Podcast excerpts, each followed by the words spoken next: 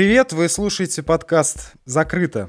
Проект сайта «Большая деревня», в котором мы пытаемся построить бизнес и не разориться через месяц. Разбираем самые популярные ошибки начинающих предпринимателей, а также рассказываем, как их избежать вместе с нашими экспертами. У микрофона Виталий Капелиани и Павел Чечулин. Мы начинаем. Сегодня открываем кондитерскую. Пытаемся выбрать формат, который понравится всем. Экспериментируем и, конечно, пытаемся заработать на десертах первый миллион. Ну или увязнуть в долгах и закрыться. От горькой участи нас пытается уберечь Алена Монакина, создатель бренда «Зефирка». Алена начинала с экспериментов над зефиром в стенах собственной кухни, а сейчас она сама учит других людей и имеет собственную кондитерскую студию. Алена, привет. Привет, привет. Привет, Виталий, привет, Алена. А, давай мы тебе расскажем, как у нас а, строится формат. Мы тебе Да, отлично. кейс за кейсом рассказываем о нашем бизнес-плане, который мы с Виталием придумали. Вот, ты внимательно слушаешь и рассказываешь, как, как бы сделала ты, а в конце программы скажешь нам, что ты вообще обо всем об этом думаешь. Супер, давайте. Однажды мы с Виталием кормили друзей пирожным у себя дома, и им очень оно понравилось. И мы с ним решили, что почему бы нам, собственно, не открыть студию тоже. Вот, э, расскажи, пожалуйста, как у тебя все было, как ты пришла к этому. Ну, я на самом деле начинала еще с учебы моей в школе. То есть я училась в школе и просто параллельно как-то так случилось, я случайно попала на стажировку в ресторан, а, и там я попала в кондитерский цех. И я там была примерно две недели, мне даже заплатили зарплату. А, Я помогала шеф-кондитеру, и даже меня оставляли одну, то есть когда он уезжал учиться куда-то, я что-то делала сама. Вот. И потом спустя год я усиленно начала а, делать все это дома, и так получилось, что ну, все мои одноклассники про это знали, и их родители начали у меня заказывать десерты какие-то. Потом я начала вести Инстаграм. а, Люди оттуда меня заказывали, потому что для них это было что-то такое интересное. Мне тогда было, по-моему, 16 лет. И им было интересно попробовать, типа, а что там вообще маленькая девочка может делать. А как это получалось? Это были все знакомые люди, с кем ты А, общалась? Или Ну, были- это как-то шло тогда с сарафанным радио, потому что ну, тогда не было конкуренции особо большой. И люди быстро смотрели и находили что-то новое в Инстаграме. Ну, и прям я ещё- классическая модель начала бизнеса такого, в да, такой да, сфере, да, да. И я еще тогда участвовала в разных ярмарках, типа ресторанный день, а, какие-то еще для детей были, ну, для взрослых и детей. Тогда вот, по-моему, впервые была мама рядом, вот, и я там участвовала. Ну, еще несколько ребят-кондитеров тоже участвовали. А- Как-то так. И Обязательно получать вот именно, ну не получать вот это вот кондитерское образование, вся вот эта сложная наука, вот это все обязательно все это познавать, либо достаточно как бы собственных успешных экспериментов там с коржами, со сливками. На самом деле, чтобы готовить вкусно, тебе не нужно образование. То есть сейчас очень много свободной информации в интернете, как бы даже у себя в блоге я делюсь какими-то рецептами. Естественно, мы занимаемся онлайн-обучением тоже, и поэтому прям такое, скажем так, профессиональное образование сейчас не нужно. Во-первых, потому что оно устаревшее уже, то, что нас учат, ну, около бесплатно, да, в университетах, там, в техникумах. А, очень много мастер-классов разных проходит. В принципе, достаточно как бы онлайн-обучения А и можно да, того... обойтись только вот ютубом и каким-то там Ну да, профильными Я с этого, естественно, начинала тоже. А всегда ли обязательно ли вообще выходить за пределы интернета и собственной кухни? Или а, можно вообще как-то создать бизнес, который будет сам в себе? То есть ты на кухне только на заказ, только через интернет. Такое может работать? Конечно. Сейчас очень много домашних кондитеров, собственно, Мгм. мы их тоже, скажем так, породили, их большое количество, потому что а, девушки смотрят на то, что вот кто-то живет очень так необычно, не знаю, даже не необычно, а так, как он сам хочет, не работает, как вот вы сказали, на дядю, просто готовит тортики дома, путешествует, там счастливая мама, все дела. Это даже не стереотип, а это скорее частая фраза, встречающаяся на продающих вебинаров онлайн-обучении. То есть, получается, сначала ты занималась вот именно своим аккаунтом, э, занималась этим больше как хобби, правильно же? Это наверняка не Ну- приносило больших денег. Или это уже был какой-то уровень? Ну, примерно в школе, как бы я училась и зарабатывала, может, тысяч пятьдесят. То есть я... 50 тысяч рублей. Это уже очень хорошо. Ну окей, ну это отличная сумма. А что тебя вот как бы пора направило на то, чтобы развиваться дальше? Что вообще побудило и как это происходило? Я была в одиннадцатом классе, и я поняла, что я хочу куда-то уехать, потому что мне надоело дома делать тортики. И я переехала в Петербург, и я там как бы поступила в университет на бюджет, uh-huh. все такое, около тоже связанное с моей тематикой, технологии продукции, организации общественного питания. Но я там продержалась буквально три месяца, и это было ужасно, потому что туда поступают люди как бы особо без амбиций каких-то, и потому что они больше никуда не прошли. И как бы контингент ребят там, конечно, был не очень. И я просто как-то в один момент поняла, то, что мне там прям вообще не нравилось. И я ушла оттуда э, и поступила в американскую кулинарную школу, она тоже в Петербурге находится, но там полугодовое обучение, и параллельно я начала работать кондитером просто в кофейне. То есть как бы, ну, тогда я очень много работала и получала как бы в два раза меньше, чем я это делала в Самаре и у себя дома. А когда это снова переросло в бизнес? Да, я стала шеф-кондитером, ну, естественно, у меня росла тоже постепенно зарплата, я разрабатывала меню, но я тоже очень много работала.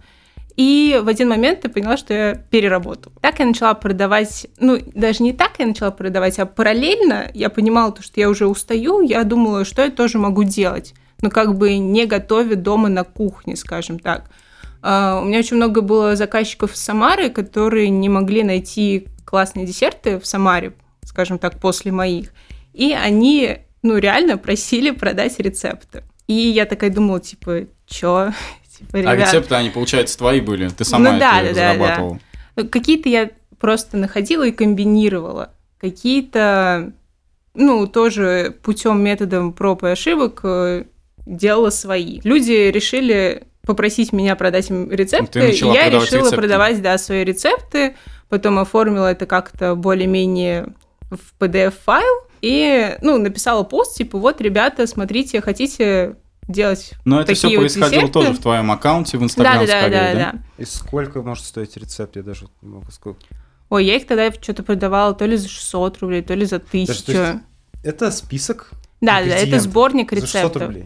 Это прям сборник или одно блюдо стоило? Или одно блюдо? Не, не, там было несколько разных тортов, там каких-то десертов. Ну, то есть ну, такая, типа книга электронная, грубо говоря. Ну, и я просто начала продавать эти сборники рецептов, покупала рекламу в разных кондитерских пабликах, и вот так вот стала зарабатывать больше, чем я работаю по 12 часов э, шеф-кондитером. А насколько больше? Сколько было, когда ты работала в, кон... ну, в кондитерской, и сколько стало, когда, ну, если можно? Ну, моя зарплата в кондитерской была где-то 50 тысяч тоже. Mm-hmm. То есть на тот момент, когда я уже стала шеф-кондитером в ресторане. А, ну, на сборниках я ну, раза в четыре больше 4. получала. Невероятно. Это по, по всей России, да, шло? Да, ну, по всей России, по всему миру. Я в Самару вернулась после моего увольнения.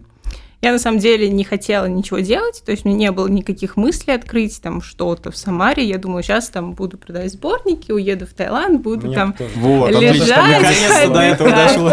Да.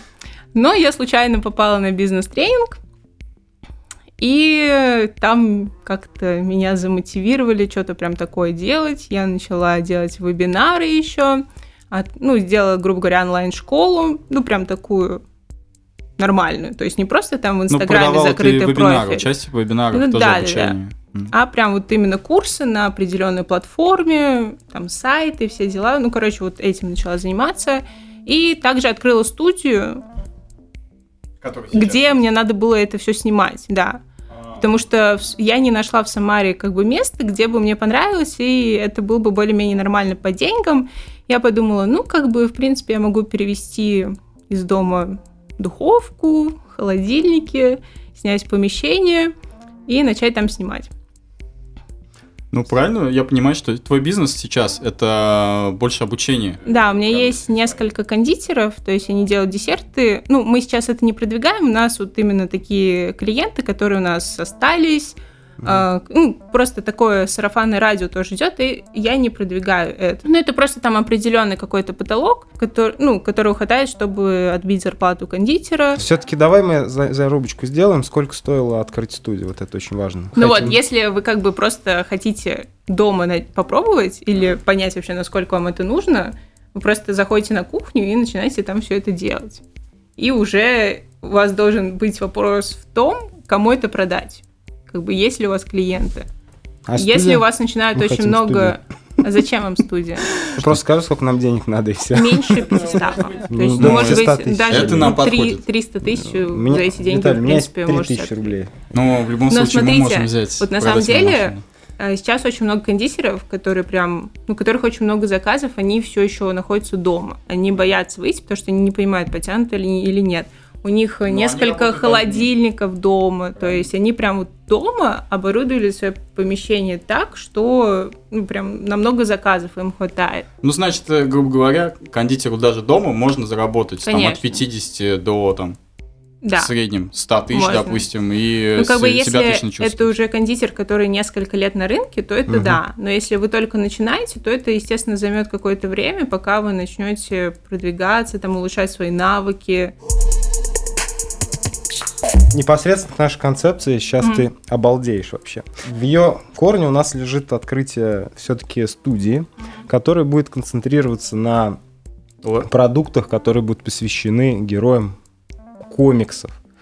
То есть, чтобы ты поняла, это печенье в виде щита Капитана Америки. Я знаю таких ребят, которые Пудинг делают даже такие есть уже такие, пряники. то есть мы не новые. Ну, Но они, они не в Самаре, они в А, Москве вот, все, находятся. живем, да. пока держимся, хорошо. Вот, ну и да, и пудинги в виде Халка и прочая ерунда. Вот, и, соответственно, все это продавать. А, Собственно, расчет у нас идет на новизну и на гиков. Первый вопрос, вот поэтому к тебе, почему у тебя не, так, не такой упор на именно розничную торговлю? А, Тут вопрос маржинальности. То есть, э, так как я работала в общепите, у меня, скажем так, появилась небольшая травма, потому что это реально очень сложно, за этим нужно следить постоянно. То есть, э, ну, у нас есть несколько, скажем так, кофеин, куда мы завозим десерты, А, ну и мы раздумываем, как размышляем о том, чтобы взять у них витрину, но я не совсем уверена, потому что я часто уезжаю из Самары, а тут надо реально контролировать или иметь такого человека, которому ты доверяешь, и который будет прям вот каждый день это все контролировать, потому что без ежедневного контроля кондитеров, витрины, сроков хранения, Ну, а это, это стоит прям того, сложно. допустим, если я продаю с витрины, это стоит того? Либо твой формат, например, он более, наверное, жизнеспособен? Или почему? Это просто долго, вы долго будете окупаться, нужны реально ну, не- немалые вложения, то есть не как вот ты открыл студию, ну там потому что ты вывез э, домашние, скажем так, э, домашнюю технику и начал что-то делать из этого. А тут тебе нужно реально закупиться как бы нормальным Оборудованием. оборудованием, А сделать примерно интерьер, э, найти реально сотрудников, и это уже прям продвигать, продвигать, вкладываться очень много в Ну, продвижение. если, допустим, э, да, мы работаем дома и можем открыть студию небольшую, вот, как у тебя там за 300 тысяч, то это, наверное, на порядок больше денег. То есть Конечно. это там Ну, 3 там, миллиона, я не знаю, ну, 5. Больше миллиона точно, я думаю. Больше Но это миллиона. прям что-то маленькое должно быть. И такое, ну, не с каким-то невероятно крутым дизайном. Но если вы прям хотите удивить, да, людей, чтобы они шли к вам прям на какой-то вау-эффект, классный дизайн, то там, я думаю, больше двух миллионов точно нужно. И ну, просто тут именно идет срок окупаемости, то есть вы минимум год будете в ноль выходить, да, но как бы существует много, много разных мнений, сколько считается нормальным, да, процесс окупаемости. Вот есть э, ресторатор, я не помню, как его зовут, э, Тануки. Ну, в общем, он говорит то, что если вы не окупаетесь за три месяца, то, типа, вы как бы можете закрываться. А Аркадий Новиков говорит то, что если вы там... ну, То есть это нормально Так окупаться я думаю, за три года. все равно заведения Да, зависит. конечно. да. Если вы делаете такую на проходимость, то есть кофе, какие-то десерты, и у вас э, реально место, ну, куда, где ежедневно проходит какое-то количество людей, то это у вас будет окупаться. Если вы хотите делать десерты на заказ, то люди будут пробовать ваши десерты, и они будут у вас заказывать еще и торты. То есть они попробовали ваш десерт на витрине, да, и они такие говорят, ой, классно, а можно нам еще там торт да, да, на день рождения, на свадьбу? Или там уже пойдут какие-то корпоративные заказы. То есть их тоже нужно искать, и многие за счет вот именно корпоративных заказов и десертов на заказ хорошо зарабатывают. Еще такой момент при выборе непосредственно помещения с первого на первое, на что лучше mm-hmm. ориентироваться? Географическое положение – я не знаю, история этого места или... Заметность какая-то. Там, да. Какой основной критерий? А, ну вот если вы хотите открывать студию, для студии нам как бы особо не нужно прям общепитовское помещение. Есть такая штука, называется HASP. То есть это европейские стандарты, грубо говоря, нашего Санпина. То есть если придерживаться к нему, то вопросов не будет. Грубо говоря, для тебя не так важна на самом деле локация, ну, именно да. в, где, в каком помещении. А если мы а... говорим, например, о какой-то розничной точке? Розничной, естественно, да. нужно искать помещение, которое будет на первой линии, и где будет реально хорошая проходимость. Ты захотел спросить, а, а содержание студии твоей обходится да. в, как, в какие рамки? А, какие ну, это выходит меньше 50 тысяч. Меньше ежемесячно, да? Да. А нормы для розничной торговли? Примерно ориентируется тысяч на 50-70, если вы делаете что-то не очень большое, как бы, ну, маленькое такое помещение, уютное, то ну, меньше это 100 просто тысяч аренда, точно. да, плюс еще мы вложим кучу денег на ремонт. Что, переходим так к сладкому непосредственно. Мы хотим делать э, такой, ну, форму мы тебе объяснили, а состав будет, ну, такой экспериментальный, то есть будем сочетать какие-то несочетаемые вещи. Ну, как мы с тобой выяснили, мы это все на YouTube увидим, э, на форумах прочитаем. Вот, а к тебе по этому поводу вопрос такой, что как можно далеко вообще зайти вот в этих э, экспериментах? Ну нет, на самом деле вы можете делать, можете экспериментировать, но неизвестно, будет ли это интересно людям, потому что мы тоже, как бы, я приехала из Питера, там как бы это все норма, разные сочетания вкусовых, э, там, разные вкусовые сочетания, все такое, людям это интересно. А что в, Самаре... в Питере было? Какое вот сочетание, которое в Самаре не зашло? Ну, не знаю, какие-то там кактусы и прочее. В Питере люди готовы пробовать что-то новое, им это интересно. Ну, Питер и Москва – а в регионах все-таки у нас еще немножечко это отстает, и людям просто непонятно, они чуть-чуть боятся. То есть, если ты им это не прививаешь, то они а, сами это никогда не а попробуют. А как прививать? Берешь на тарелку прям Ну нет, наверное, не знаю, делать какие-то дегустации или какие-то хотя бы акции, чтобы они не боялись это купить и попробовать. Но все-таки лучше, я думаю, что-то такое более не знаю, более классическое. Я не знаю, считается ли манго там маракуя классикой, вот это людям более уже становится более понятным, и вот именно такие экзотические фрукты людям интересны. То есть не супер классика, да, там мед, не знаю, что там еще, э, сгущенка, а просто какие-то понятные более вкусы, скажем так. Просто, ну вот реально люди в регионах, они у нас пока вот черный смородина с козьим сыром, они настороженно относятся. Теперь про, э, собственно, заработки, сколько на чем хочется зарабатывать. Значит, мы с Виталием планируем зарабатывать непосредственно на рознице, плюс э, добирать еще заказ, вот как ты, собственно, и предложил, с языка сорвала, ставить на выход э, кого-нибудь, чтобы а, понравились наши печеньки, закажите у нас еще и тортик. Вот. А как у тебя по доходу, что больше идет? Больше сейчас мы занимаемся обучением, э, мастер-классы живые, мастер-классы онлайн, онлайн-обучение и продвижение тоже онлайн мы занимаемся, там разные марафоны организовываем.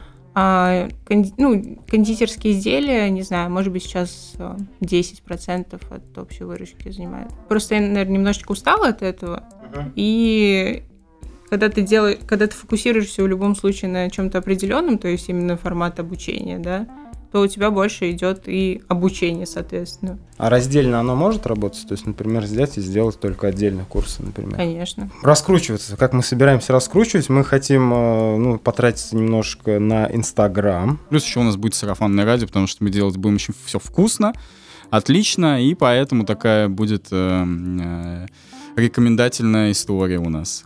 Э, как это, в принципе, у тебя строилось, как это было и кондитером, э, который ориентировался больше на продажу? Если мы продвигаем кондитерку, то сейчас, э, ну, реально, скажем так, большая конкуренция, да. И поэтому вам нужно как-то переманить клиента, который уже у других кондитеров заказывает. То есть нужно реально в первый заказ купить клиента. И скажем так, не скупиться на это, то есть реально вот на первом заказе сделать, ну, не знаю, там, ну, 50% смотри, скидку. часто встречаем мы такие штуки, когда там, э, ребят, у нас там промокод, по нему там 5-10% скидка. Вот эта же штука, она какая-то такая странная, мне кажется, мотивирующая или нет? Ну, 5-10% это не зацепишь человека, если это просто какая-то реклама в Инстаграме, таргет, да, тот же. Нужно как-то его реально зацепить. А и... сколько порог? 30? 40? Давай поторгуемся. Ну, что-то вроде того, да. Или сказать то, что в, при заказе торта вы получите там еще 6 капкейков в подарок. То есть нужно дать Бонус. клиенту что-то прям такое весомое.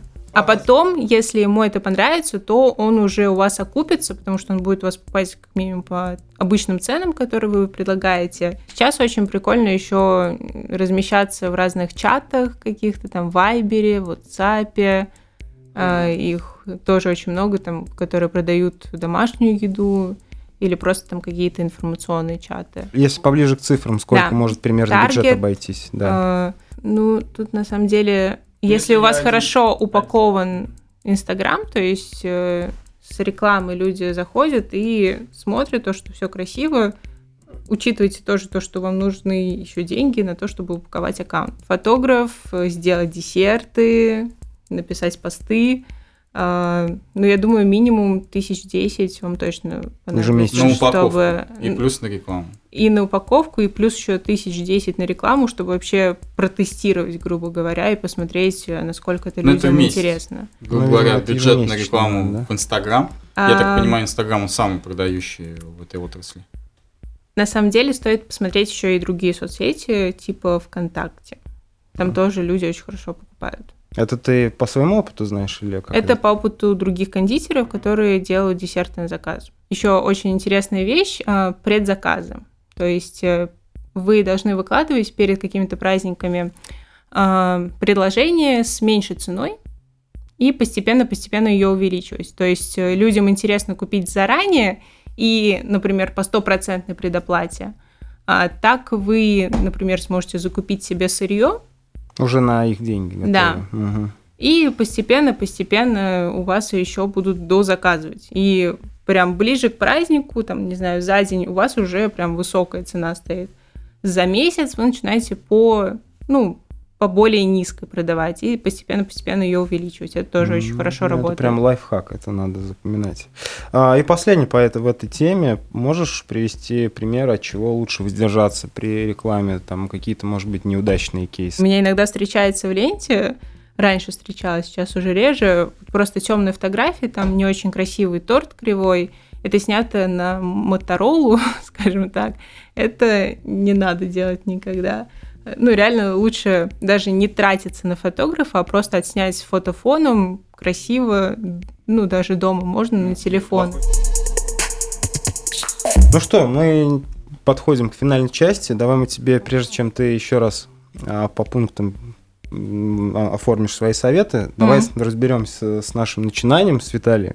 Еще раз мы тебе напомним, мы баловались пирожками на кухне, нам понравилось, друзьям понравилось, мы насмотрелись а, различных видео. Да, мы доморощенные, мы нигде не учились да, никаких там читали школ, разные всякие смотрели форумы. на видео. Да, и открыли точку в центре города на проходном месте. Хотим открыть точку на проходном месте и будем там торговать, собственно, печеньями в виде супергероев. Вот, э, рекламироваться будем в Инстаграме, рассчитывать будем на молодую аудиторию, ну и иногда брать специальные заказы. Собственно, вот как будем пытаться жить.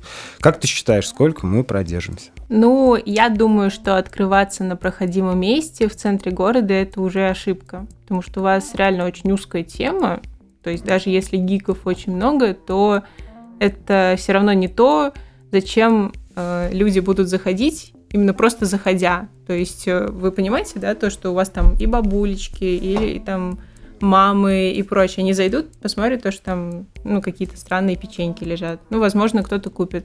Но это очень такая сомнительная тема, поэтому э, проще не открываться и просто продавать в Инстаграме. или там в ВКонтакте. Ну а если мы все-таки э, открыли, сколько мы продержимся?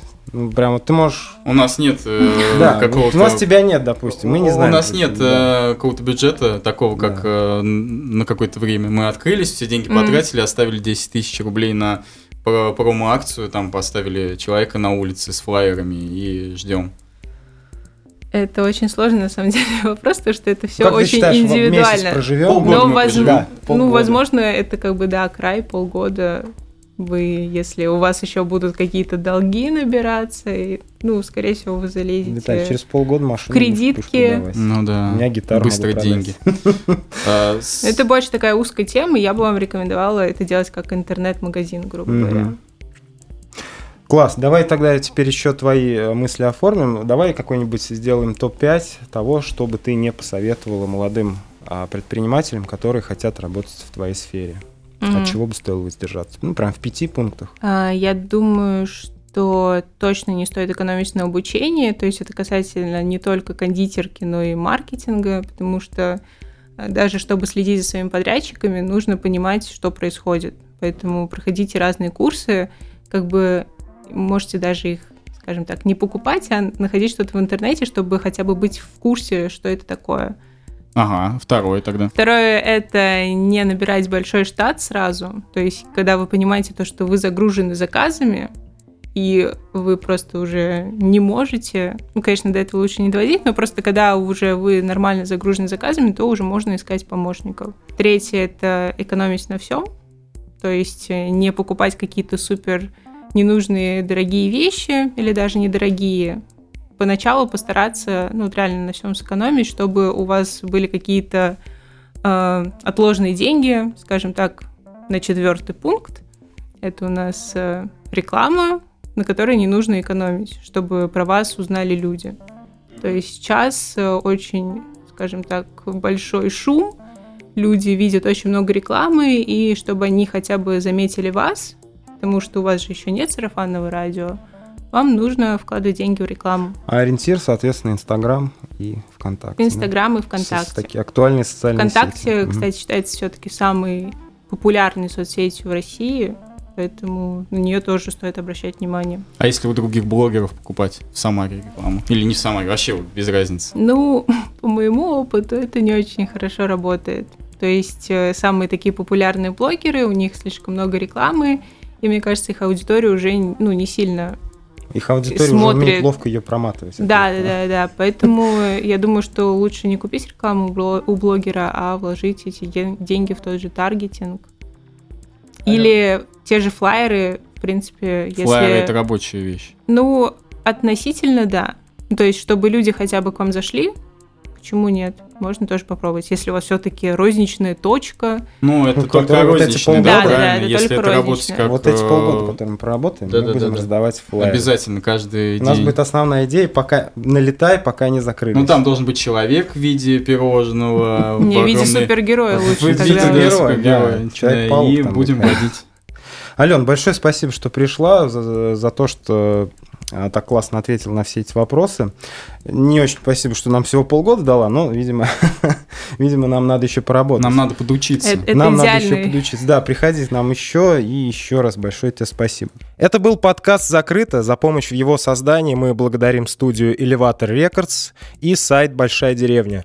Подписывайтесь на нас где только сможете, на Яндекс Музыке, на Google Podcasts, iTunes и вообще везде, где найдете. И всем пока.